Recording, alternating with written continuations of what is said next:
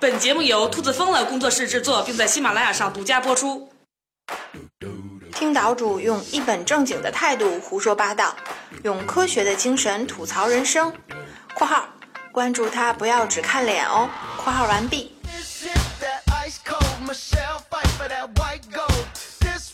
大家好，欢迎收听风言风语。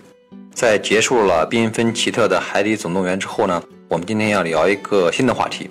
这是一个无论七零后、八零后、九零后还是零零后都非常关心的话题，那就是啊，打游戏到底有没有好处？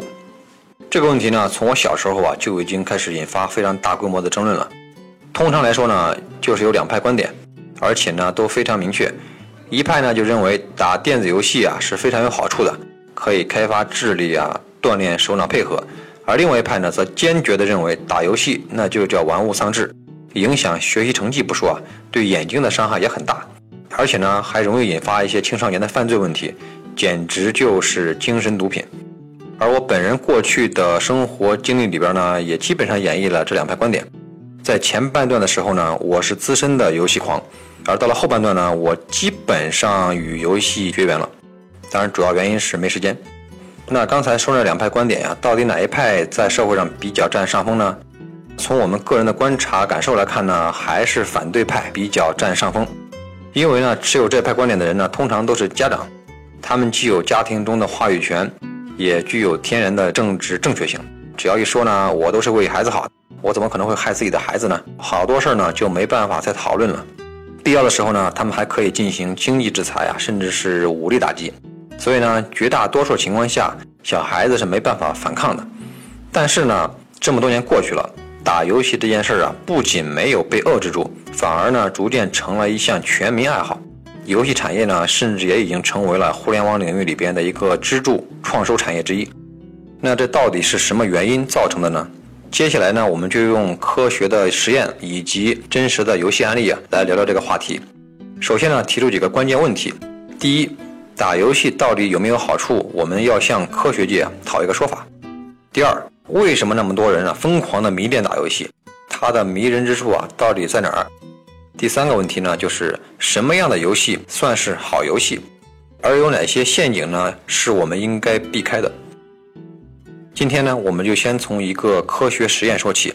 一开始呢，还真的跟打游戏没有半毛钱关系。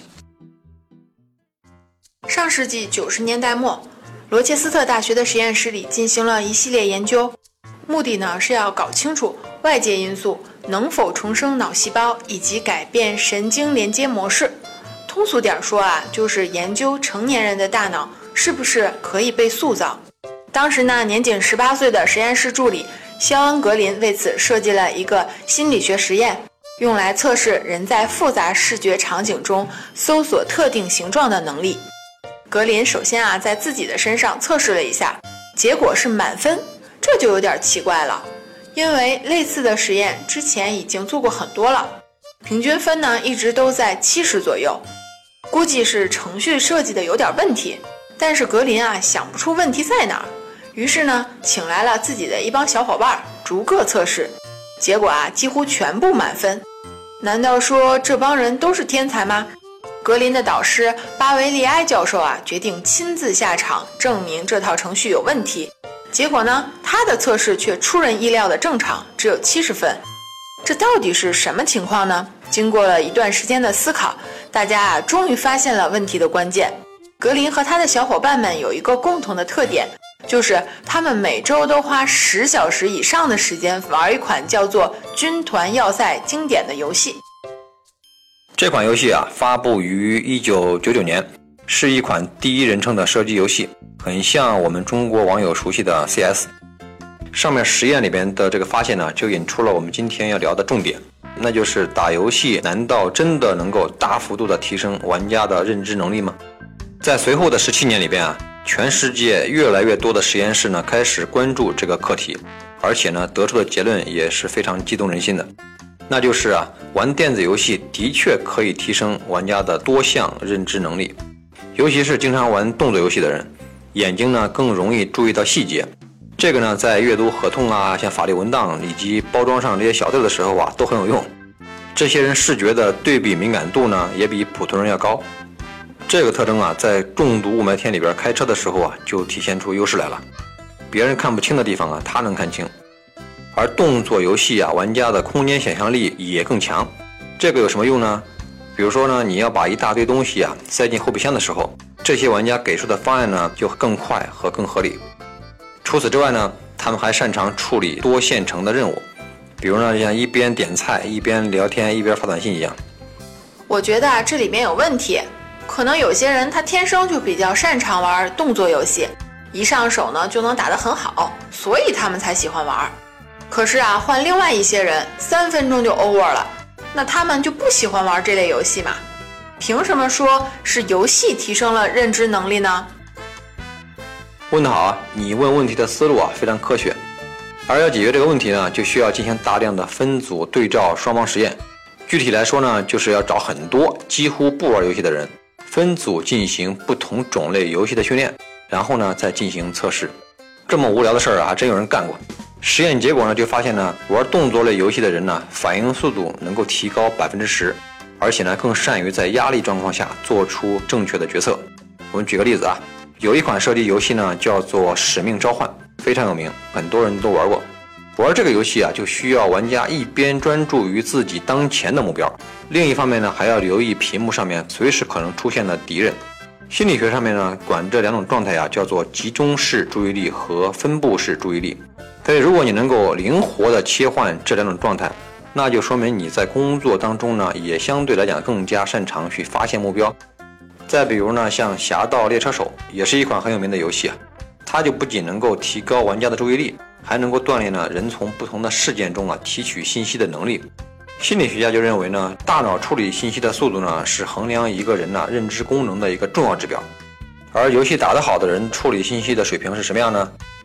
他们能够啊判断一个移动的物体是敌人还是朋友，该选择哪种武器，向什么位置瞄准，什么时机开枪，这一切都必须在一秒钟之内完成。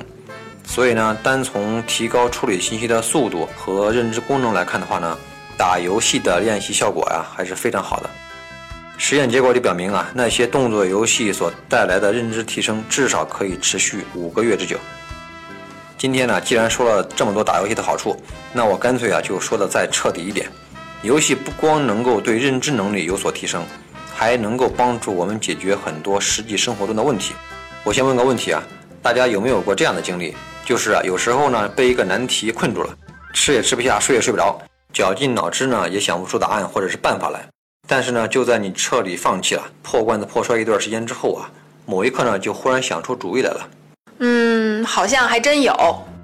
而心理学家对此的解释就是啊，当你的大脑闲散下来的时候呢，就会激活一套默认模式网络，简称叫做 DMN。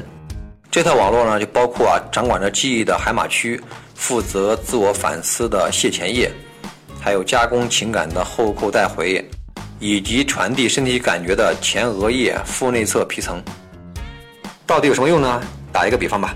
大脑就好比你的身体的肌肉，当你认真思考一件事的时候啊，就像是在锻炼。肌肉紧张，大脑其实也在紧张着。而且呢，不管是肌肉还是大脑，它都有一个极限。超过了这个极限呢，不仅达不到锻炼的目的，反而会造成损伤。这个时候呢，你就应该停下来，去干点别的不太费劲儿的事儿，或者呢，就干脆躺下休息。于是呢，身体就会进入一套刚才说的修复系统。包括恢复体力呀，把肌肉中啊产生的酸释放出来等等，而这套 DMN 系统呢，就是负责在你大脑放空的时候啊，帮你恢复和整理的。但是呢，我们知道啊，越是有压力的时候呢，越是很难做到大脑放空，因为你根本就控制不住啊，就要去想那些事儿。而我们经常提到的所谓的发呆呢，那其实是一种很难达到的境界。这个时候呢，游戏的价值就体现出来了。尤其是那些啊相对简单、机械重复的、不太需要动脑子的游戏，非常有助于帮助你啊进入一个大脑放松、修复整理的状态。所以说啊，有些时候呢，你觉得工作很难，生活压力很大，很多事不如意，那就是因为你不会玩游戏的缘故。开玩笑啊！除此之外啊，还有研究表明呢，越是简单的游戏呢，就越容易上瘾。无论你是玩家还是游戏的开发者。都应该了解一下这个现象背后的机理。有机会呢，我们再细聊这个话题。太好了，我今天回家就找个游戏好好玩一玩。可问题是啊，你说了半天都是动作类游戏，如何如何好。作为一个女生呢，我是真心理解不了打打杀杀有什么有意思的。那是不是就意味着玩其他游戏就是浪费时间呢？当然不能这么说了。不同种类的游戏啊，有不同的好处。我给你举几个例子，比如最近几年非常流行的解谜类游戏，一般呢都是被关在一间小屋里边。需要利用一系列看起来没有什么关系的工具啊，才能脱险。这类游戏呢，就很能够提高人在解决问题啊、空间想象以及意志力方面的水平。再比如说啊，一直都非常受欢迎的《星际争霸》这类即时战略游戏，就能提高呢玩家的认知灵活性，对于复杂事物的规划能力以及临场应变的能力。如果说到女生喜欢玩的游戏啊，像比如说养成类啊，或者是 RPG。那都可以算是亲社会类的游戏啊，有助于培养爱心呢，自不必说，玩家呢也会表现出来更多的呀与他人合作的意愿。从这个角度来看呢，也算是有很多好处吧。今天说了很多打游戏的好处，其实呢并不是给那些沉溺于游戏的人找借口。我认为再好的游戏也需要人的自制力来控制，就像啊再有营养的食物，如果你天天吃啊，顿顿吃也肯定会出事儿。所以说呢，游戏到底是帮了我们还是害了我们，完全取决于玩游戏的人。那么，一个好的玩家应该是什么样的呢？在现在的游戏产业里边，有哪些陷阱是我们或者是我们的孩子应该避开的呢？下期节目我将为您一一揭晓。这里是风言风语，我们下期再见。